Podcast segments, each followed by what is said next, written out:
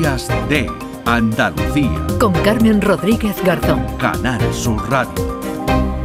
Continuamos en Días de Andalucía aquí en Canal Sur Radio. Esta semana tuvo lugar la presentación de la Unión Ciudadana por la Mejora de las residencias. Se han unido distintas organizaciones de todo el país, organizaciones de pensionistas, usuarios de residencias, familiares, profesionales y afectados por la gestión de la pandemia que han creado esta plataforma que pretende ser un interlocutor en la defensa de los mayores que viven en los centros. Hablamos con el portavoz de una de esas plataformas andaluzas que la integran, es Alberto Puig de la plataforma Afectados de COVID en las residencias andaluzas. Alberto, ¿qué tal? Muy buenos días. ¿Qué tal? Buenos días. Bueno, hay muchas cuestiones que ustedes entienden que se deben mejorar en las residencias de mayores y se han dirigido y se dirigen para ello a los gobiernos autonómicos que son los que tienen las competencias, pero se han unido para ser más fuertes.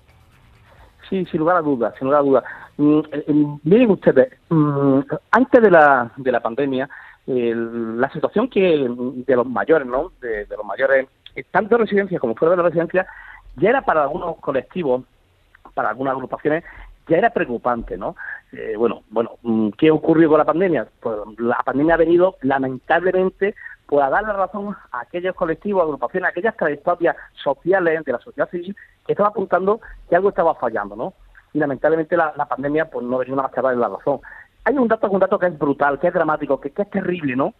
De los más de 100.000 fallecidos por la pandemia, eh, 90.000 han sido personas mayores, ¿no? Pero de esos 90.000, 50 y tantos mil han sido dentro de la residencia, cuando además se contrasta esto eh, cuando dentro de la residencia y en personas institucionalizadas de más de 65 años solamente hay un 3% de la población de mayores. Es decir, se le ha abierto con la gestión que se ha hecho de la pandemia, que es una gestión para nosotros a nivel estatal y a nivel autonómica mal, más realizada, se le ha abierto las puertas al COVID para que arramble a nuestros mayores en las residencias, pero también en las casas. Insistimos en ese dato.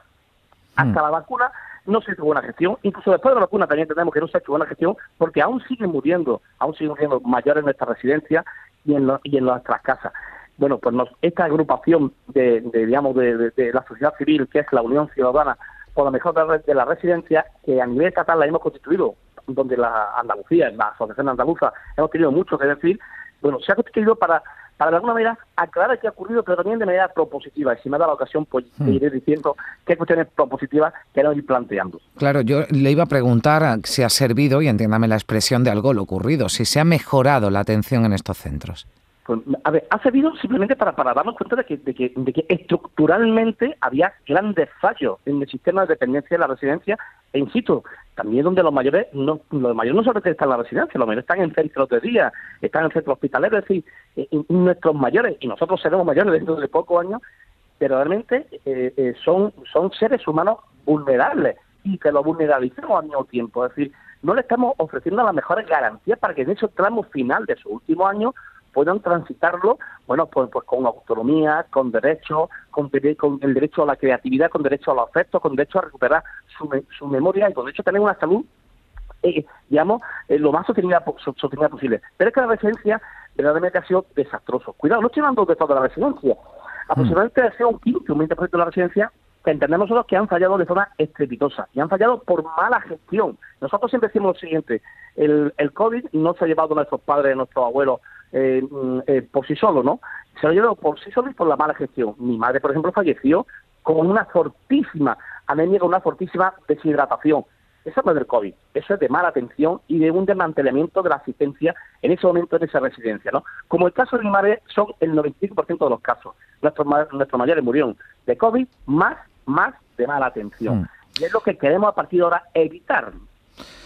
Hace un mes escuchábamos, eh, Alberto, que fue conmovedor el testimonio de, Mariano Turega, ¿no? un usuario de una residencia eh, de Madrid, y lo que describía, por lo que usted nos cuenta, se produce en otras residencias. Hablaba de eh, alimentos en mal estado, de, falta de, atención, de falta de, personal y, a todos ese testimonio en primera persona nos conmovió y removió, entiendo, también conciencia. Lo que contaba Mariano se da en residencias, en qué porcentaje se dan eh, esas deficiencias en la residencia aventurar un porcentaje es muy difícil, muy complicado, porque esa es también una de, de, de las grandes deficiencias que nosotros estamos denunciando, ¿no? Es decir, es casi imposible obtener información y por eso acudimos a la Junta de Andalucía.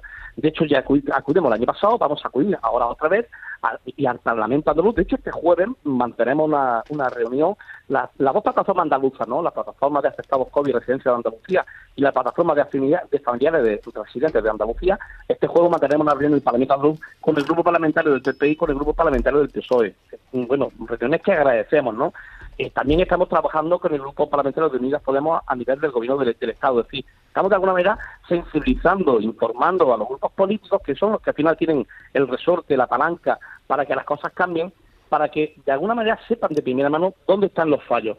Y a lo que iba, a, lo que iba a decir, nos cuesta mucho trabajo tener información y eso es una grave deficiencia. No es normal que un familiar no, no obtenga la información de cómo está su, su, su familiar, ¿no? o el usuario, o que nos den datos a nivel general. Los datos los estamos teniendo nosotros, bueno, pues a, base, digamos, de bueno, de llamar, de pelear, de investigar y de los usuarios que forman parte de las dos plataformas que ahora están dentro de la unidad ciudadana por la mejora de la, de la residencia.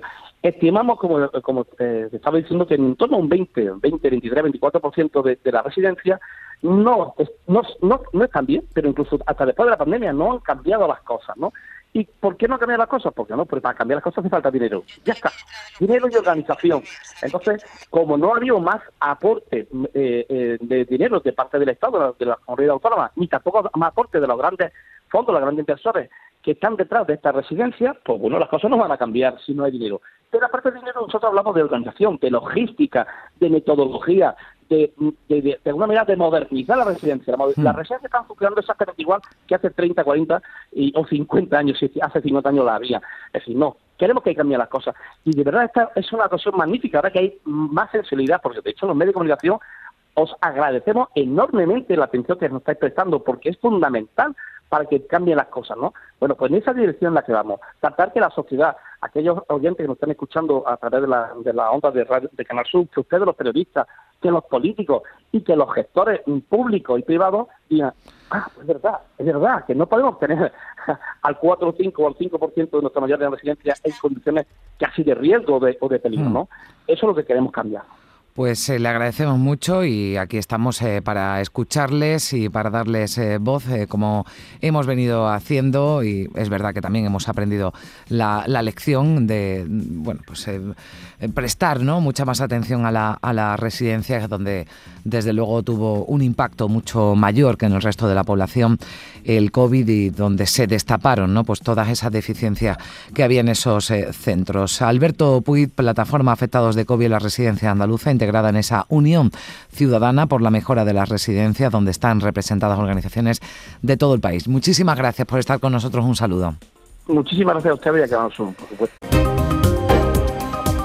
Días de Andalucía. Con Carmen Rodríguez Garzón. Canal Sur Radio.